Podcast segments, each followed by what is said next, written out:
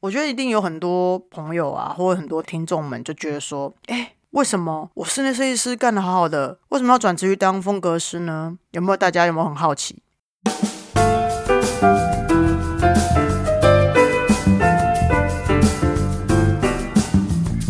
？Hello，欢迎来到 Happy Halloween。我是想要突破舒适圈、正在发展新职业、发现艺术新趋势的室内设计师，转做风格师的 Win。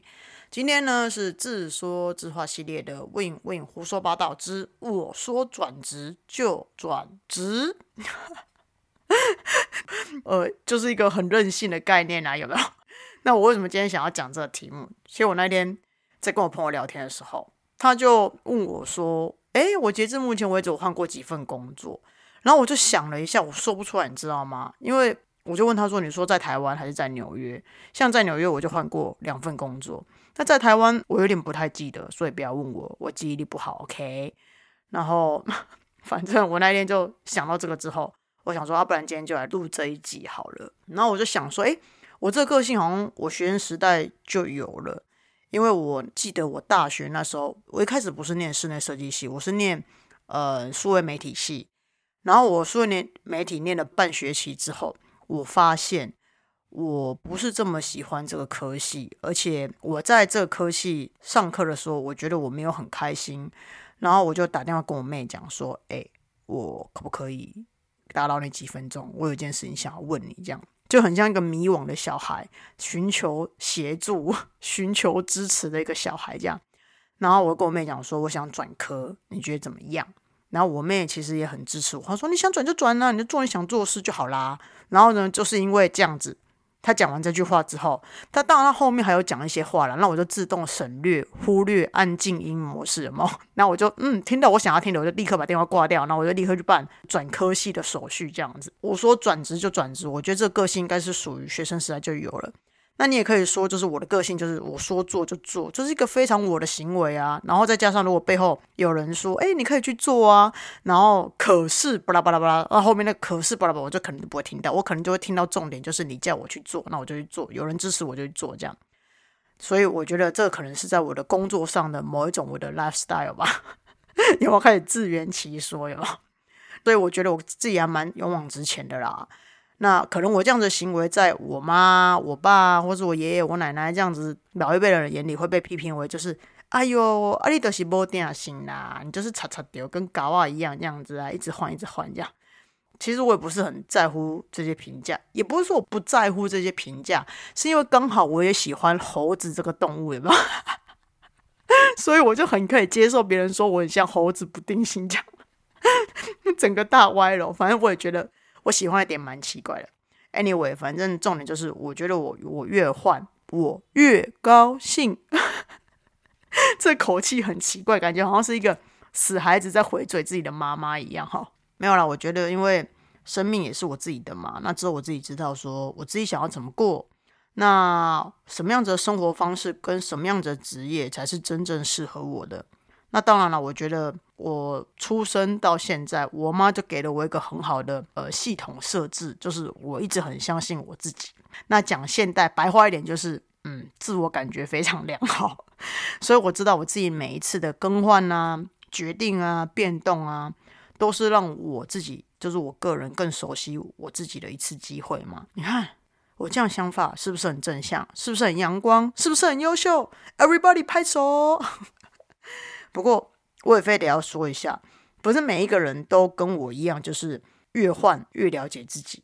有些人呢，他的确是会越换越混乱，然后越换越茫然，越换越失去目标。哎，讲下来是不是像极了爱情？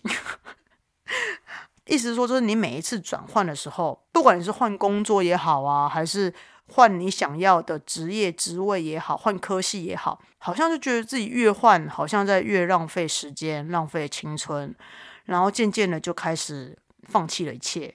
我觉得我会更客观的来说，就是好像你每次转换都对自己不是那么满意，然后渐渐的就开始不相信自己，不买自己的单，觉得自己活得不好，然后过得不好。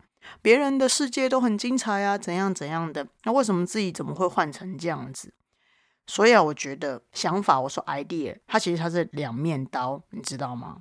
你这个想法，它可以是天使，它也可以是恶魔。那有些人他会觉得越换越好，有没有？就像我这样自我感觉良好的人。那有些人呢，就会觉得自己越换越差，越换越迷茫这样子。但是我觉得在这里，我要提醒那些觉得自己很混乱或者很茫然的那一些人。我觉得其实最大的症结点就是，你千万呢不要觉得自己很 Q 港。什么叫 Q 港？你知道吗？就是你不要给自己乱下那些负面的评价。一旦你开始认定你自己就是这样子的人的时候，你一定走不出去。然后就算是你去听嗨歌啊，或者说你把 Happy Halloween 听了一百遍，你还是不可能会 Happy 的，你知道吗？因为那个评价、那个负面的标签是你自己给你自己的，只有你自己能够把你自己的那个负面标签拿掉。所以，就算是外界力量再给你多么正向啊、正面力量，我觉得都没有用。我觉得在这里可以建议的是，你应该去看看你当初为什么想要转职，那你的转职的初心是什么？那你应该去看一看，说，哎。为什么当初有转换的这样子的勇气？那就算是结果不好的，你都不可以去否定当初那个有勇气的你，你知道吗？其实我觉得转职这个东西就好像是刚刚说的，像极了爱情，你以为我在开玩笑是吗？没有，它真的跟爱情很像。你看哦，一百个人里面只有一个人的初恋就是真爱，啊，也也不见得一百个里面只有一个，很有可能一百个里面有五个或十个，反正就是极少数的人有一个人初恋是真爱。可是像我们这种的，就要多谈几次才会找到自己想要的，也很正常啊，不是吗？你也不能说是这个东西是谁 lucky 谁不 lucky 啊，这些都是探索的路程嘛。你走过别人没有走过的，你就更应该要抬头挺胸啊，对不对？因为这些都是你特别跟宝贵的经验嘛。来，现在赶快把你们胸给我抬起来，抬得高高的，要对自己有自信一点，好吗？好，我鼓励完你们啦，心灵鸡汤的部分到这里有没有？我现在要回到我的主题了。我觉得一定有很多朋友啊，或者很多听众们就觉得说：“哎，为什么我室内设计师干得好好的，为什么要转职去当风格师呢？”有没有大家有没有很好奇？嗯，好，没有人很好奇是吧？好，谢谢大家。好，我们今天到这里喽，录音室可以关了，拜拜。没有啦，好了好了，就是我还是正常一点，好，不要这么调皮，像猴子一样，是不是？我觉得应该是这样讲。我听说啊，风格师这职业在台湾，因为某三个女生的侵权，然后风格师这个职业的名声就变得很难听。然后现在呢，我居然要跟大家分享说，我说转职就转职，而且从室内设计师转做风格师，这样感觉好像是在搞自己，对不对？我要动给自己跳，对不对？但其实我跟你说，如果我因为这些留言转来转去。你们是不是想要唱雷龙选的歌的？没有。如果我就因为这些留言，我就不去干风格师，或是我就不转职，那我不就等于为了别人而活吗？如果说我这个人活在别人的嘴下或者键盘下，我就不去做我自己想做的事，我看起来像是这样子的俗辣吗？嗯，好，我是 某方面呐，但这方面没有好吗？我在选择工作这件事情，我还是很勇往直前的。你不要忘记哦。勇往直前这个词是在我工作上的 lifestyle，OK？反正呢，我觉得我只想做我自己认为对的事情或是好的事情。那我唯一评估这件事情可不可以做的点，是当我在做这件事情的时候，我是开心的。那么无论如何，我都会去做，因为这就是我嘛。那这也是我的生活样貌，这也是我个人风格啊。那没有人可以去批评我的生活风格好吗？那也不要因为别人说了我怎么样怎么样，然后我就放弃了我想要过的生活样式。那这样子就不是我啦，我就会失去我自己的个人色彩了，不是吗？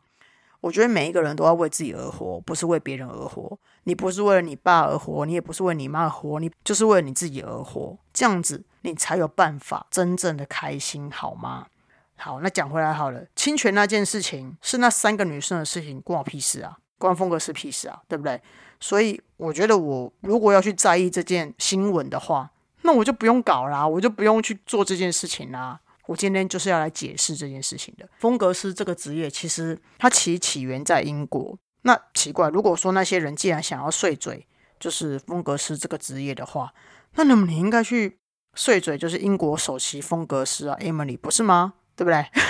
把 Emily 拖下水哦！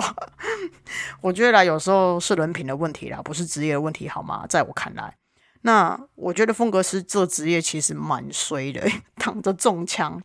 就我觉得这三个女生的事件是这三个女生的问题，不是风格师这个职业的问题，请大家理性看待，好吧？那难道你敢保证所有的室内设计师都会设计吗？都懂美学吗？还是有些他是工程或公务出身，然后但是只是在名片上贴上一个室内设计师，就是 I'm a interior designer 这个抬头，听起来比较像，比较吃香，比较够格，然后让别人比较看得起，就这样子而已。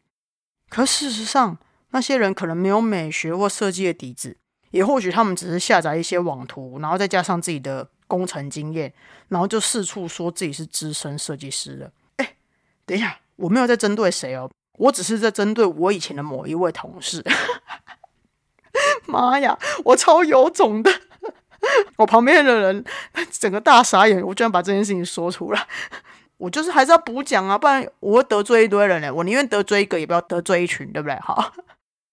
我觉得啦，人要诚实的，是什么就是什么啊，根本不好意思说自己是公务出身的。然后你可以说，我后来发现我对设计有兴趣，然后自己去进修。你就这样老实跟客户说，不就很好吗？你干嘛就是还要伪装自己好像是室内设计师啊？你明明就是公务出身，你有什有什么不敢讲的？我觉得哦，人哦，不要瞧不起自己的职业啦。我觉得该瞧不起的就是那些说谎话跟就是包装自己的人。我觉得说明你老实跟客户讲。客户还反而会比较欣赏你，我觉得哇哦，原来你是做工程的，但是你居然为了美学跟设计这件事情愿意自己进修，他说明觉得你这样很烦的，很棒诶，所以还是要讲实话，好不好？突然变得很严厉，突然很像大审判长降临这样，吓死谁啊？这个这个话题，好了，所以我觉得我还是那一句话，我觉得很多东西都是人的问题，不是职业的问题。那。有很厉害的室内设计师，当然有普通工的室内设计师啊，对不对？有很厉害的会计，也有很坏的会计啊。有好的业务经理，当然有歪掉业务经理啊。我这一集到底是要得罪多少人呢？好好笑。好了，言多必失啊。我觉得我还是讲回我自己好了。立刻死辣吗？怕得罪光大家吗？在嗯，台湾二零一七年建材展之后。也就是我跟英国首席风格师 Emily 交手后，我开始想要将风格师这样的职业在台湾拓展。那也因为我对台湾的市场非常了解，那毕竟我也是本科毕业的室内设计生嘛，那待过工程公司，也待过台湾的设计公司，所以我知道，如果我直接将这样子的一个职业在台湾带出场，它一定会出大事。你看。我是不是神婆？来，以下开放通灵报名，整个大歪楼，震惊不过几分钟，有没有？我跟你讲，你不要看我三八三八说话不正经的，我在面对工作的时候可是非常小心的，毕竟我火星在摩羯啊，干嘛说自己的星盘？真是的，不要偷偷研究，我还自己还把那个爆料曝光了吗？但是在这之前，我其实考量了台湾市场的需求。和台湾人这几年来对空间的要求啊、特性啊、生活特点啊，坦白说啦，我觉得我到二零二零年才研究出一个所以然来。嗯，你也可以说我这个人悟性不算太高，有有？花了三年才想出真正适合亚洲人的风格师。那简单来说呢，就是我认为英国本土的 interior stylist。他的工作内容并不适合亚洲，也不适合台湾，所以呢，这三年来我就是非常认真的卧薪尝胆、发愤图强、呕心沥血。嗯，好，我没有那么多才语，就是这样。反正我就是花了一些时间去研究它，然后在我闭门修炼同时，我常常听到朋友们跟我说：“哎，你知道吗？那三个女生正在做风格师，哎，这职业很红耶。”你知道吗？YouTube 都有他们的一些频道，你可以去看。坦白说，其实那时候那一阵子真的蛮多人讲给我听的，然后还直接把他们影片贴给我看，你知道吗？说哦，他们真的是很厉害，怎样怎样。然后我就嗯，老神在在的说，OK，very good。然后其实心里面就是好啊，看你们能够嚣张多久啊？没有了，开始 有没有乱说嘛？没了，我通常都是已读不回。反正 anyway 就是一如往常过生活啊，因为你说我有没有去看过他们东西？其实，嗯，我没有。你觉得我这么傲娇的人，你们觉得我会有去看过别人的东西吗？我就是专注在做我自己的事情就好。我要去看别人东西干嘛？不然别人会说我又抄袭他们，是不是？其实我做事真的不喜欢打没有把握的仗，所以如果我没有十足的把握，我不可能将这些东西端到台面上，然后要大家买单。如果这个产品它还不够完整，我不可能让它上架嘛。就好像是我在录 podcast 的时候，我一定是先预录了十集起来放，然后呢再慢慢的修正方向，然后一周上一集，然后背后慢慢做功课，慢慢录。我的个性就是我不喜欢没有准备好就上场，我又不是小丑，对不对？被出来笑假的。所以当我决定让就我心中认为的风格是在市场上出现的时候。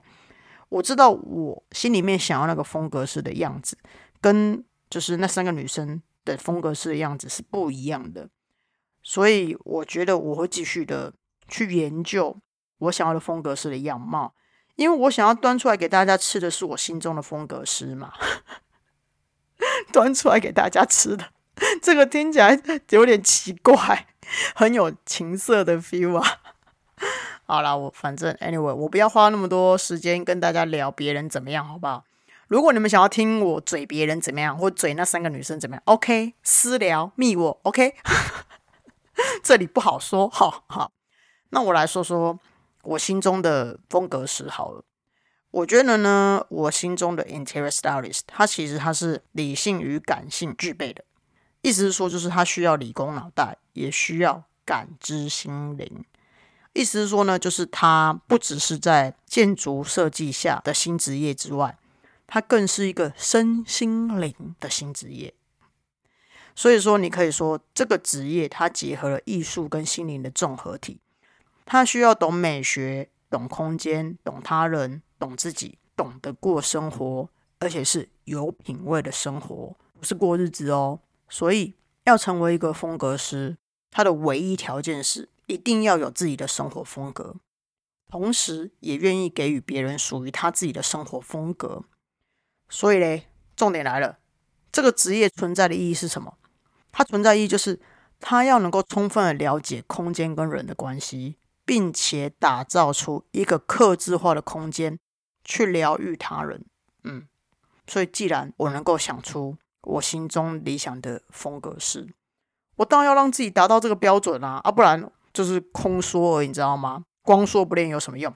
所以我就这三年期间内，我就把自己当做是一个白老鼠去做实验，然后让自己去了解跟熟悉这样子的一个概念。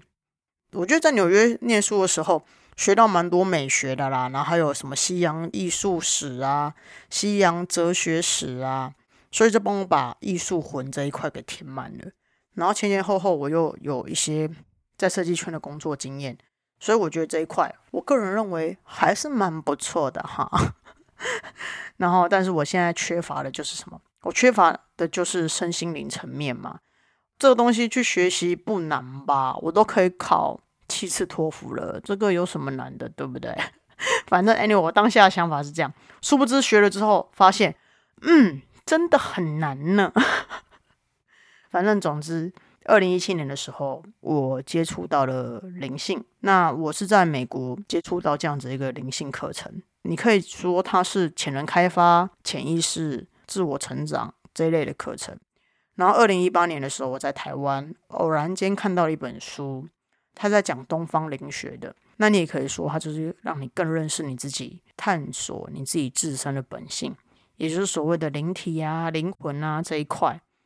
然后我就把这两个，就是西跟东这个东西，把它合并在一起。突然间，我就发现一件事情：说，哇哦，原来真正的美学，就是它不只是可以感动自己之外，它还可以跟内在的我产生共鸣。所以我就更加确定啦，每一个人都有感觉能力。那这个东西是与生俱来的，就是每个人出场配备都会有感觉能力，只是每个人感觉能力强或弱，被开发了没？所以我觉得，如果我们想要，放松的在这个空间里面做自己的话，我觉得那感觉能力是需要被打开的。然后呢，感觉能力呢，它也是协助我们达到我们自己内心想要的平静或是共鸣。Anyway，反正我觉得这工作，室内设计师已经没办法满足我们了。毕竟你知道，室内设计师真的很忙诶。你看，要忙着画图，忙着发包，忙着赶报价单，忙着跑工地，有差点大舌头打结。所以我就更加坚定，这个呢是空间风格师存在的价值。它跟室内设计师不一样的地方在这里。当我看到英国首席风格师 M 的作品的时候，我觉得他创造出来那种空间啊，跟那种布置啊，或者说他的整个搭配，他真的可以疗愈许多人呢。不信的话，你们可以去看他的作品，我真的觉得蛮不错的。然后啊，我就把这几年我所领悟到的，就在二零一九年的时候，我就开始动笔，然后写的第一本空间风格式的书。我想在今年五月应该会出版，到时候再麻烦大家多多支持啊！又在行销自己有没有？反正就是要出书啊，大家。各大书店通路都可以买到，差不多在五月的时候。好，我个人认为啦，室内设计师他其实他就是一个蛮伟大的职业，因为他需要去协助客户去解决空间的问题。所以你把任何空间丢给室内设计师，他一定可以运用他的专业去帮你达到你所有所有的需求，包括收纳啊，或者说人体工学这些。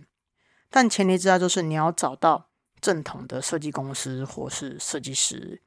那什么叫正统的设计公司或设计师呢？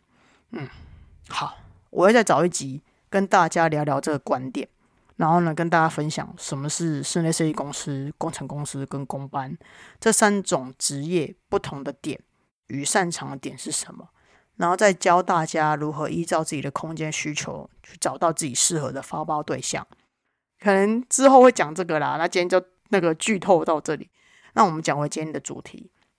总之呢，我觉得空间风格师他需要去掌握客户的情绪，而这个掌握它不是控制哦，他也不是教导，而是引导。他带着客户去探索他自己的生活，然后呢，用语言去引导他们发现自己的喜好，对空间的喜好，对环境氛围的喜好。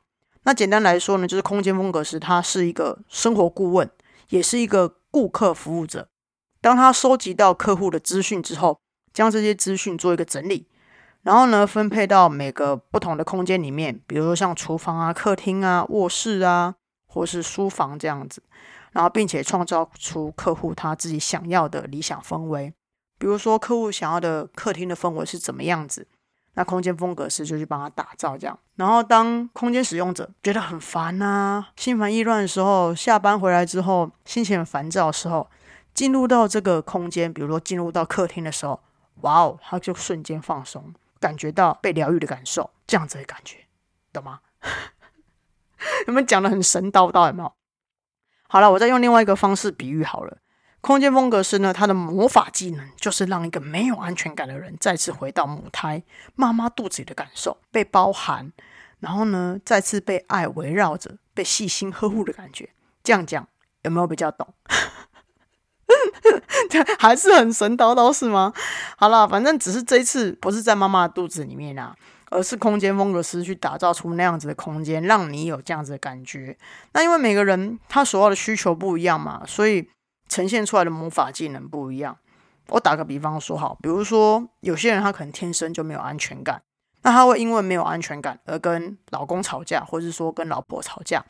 那如果假设这个空间能够让他能够赋予他，让他放松下来，然后呢，能够找到安全感这个东西，家庭的平静跟和谐是不是就来了？是不是就出现了？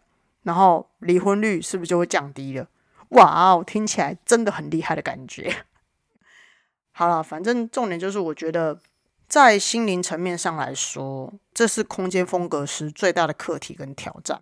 我可能就需要让我的顾客。更对我敞开心扉，并且有意愿让我更了解他。那因为毕竟谁会愿意对陌生人敞开心？你可能对朋友都不见得会敞开心扉，更何况是对一个空间风格师。所以我觉得，嗯，室内设计师他的功能就是去解决空间问题。可是空间风格师他的最大课题就是你要让你的顾客相信你，然后去替他打造出他想要的理想环境，这样。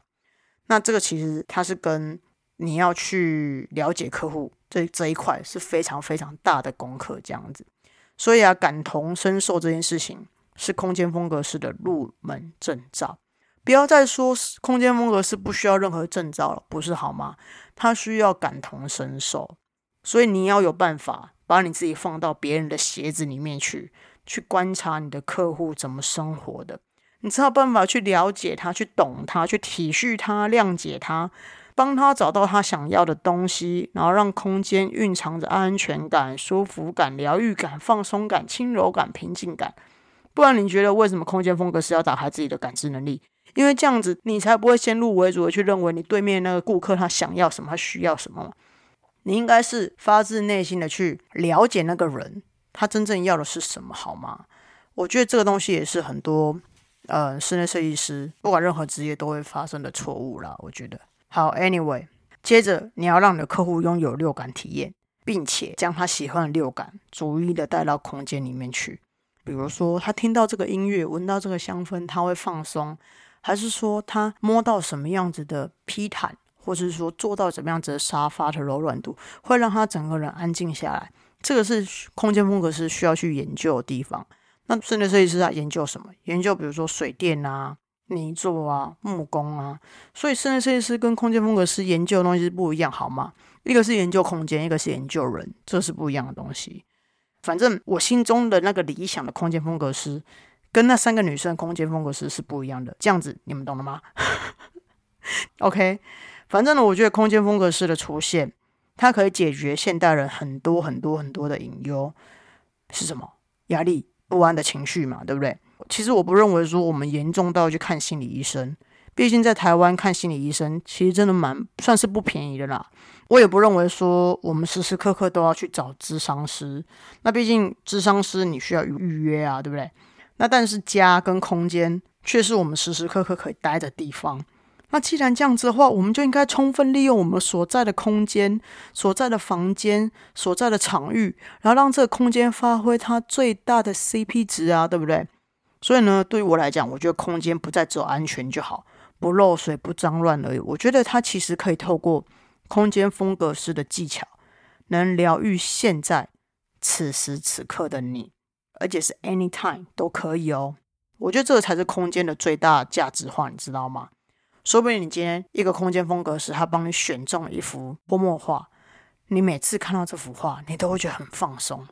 这个就是空间风格师存在的最大价值啦，它也是没办法被取代的地方嘛。所以，嗯，呼吁要创业的或者想要开发新职业的人，不要这么莽撞好吗？请充分观察市场。然后做出良好计划。这一集整个重点放错，好好笑。没有了，这一集重点就是跟大家分享我为什么想要转做空间风格师啊，因为它真的是跟心灵上蛮大的结合。那现在人最大的问题又是跟压力有关。那如果假设说我们在空间里面就可以让我们释放掉我们的压抑或是不安的情绪，甚至我们可以更做回我们自己的话。那我觉得这个职业不就是很棒吗？好，谢谢大家，欢迎大家加入空间风格师行列。谢谢大家，我们一定会成功的，加油！整个疯了梦？什么样子的信心喊话？没有啦，好啦，反正如果你跟我一样想要突破舒适圈，想要做点不一样改变，你也想要拥有自己的 lifestyle 的话，欢迎追踪我的节目 Happy Halloween。Anyway，反正谢谢大家收听喽，我们下次见，拜拜。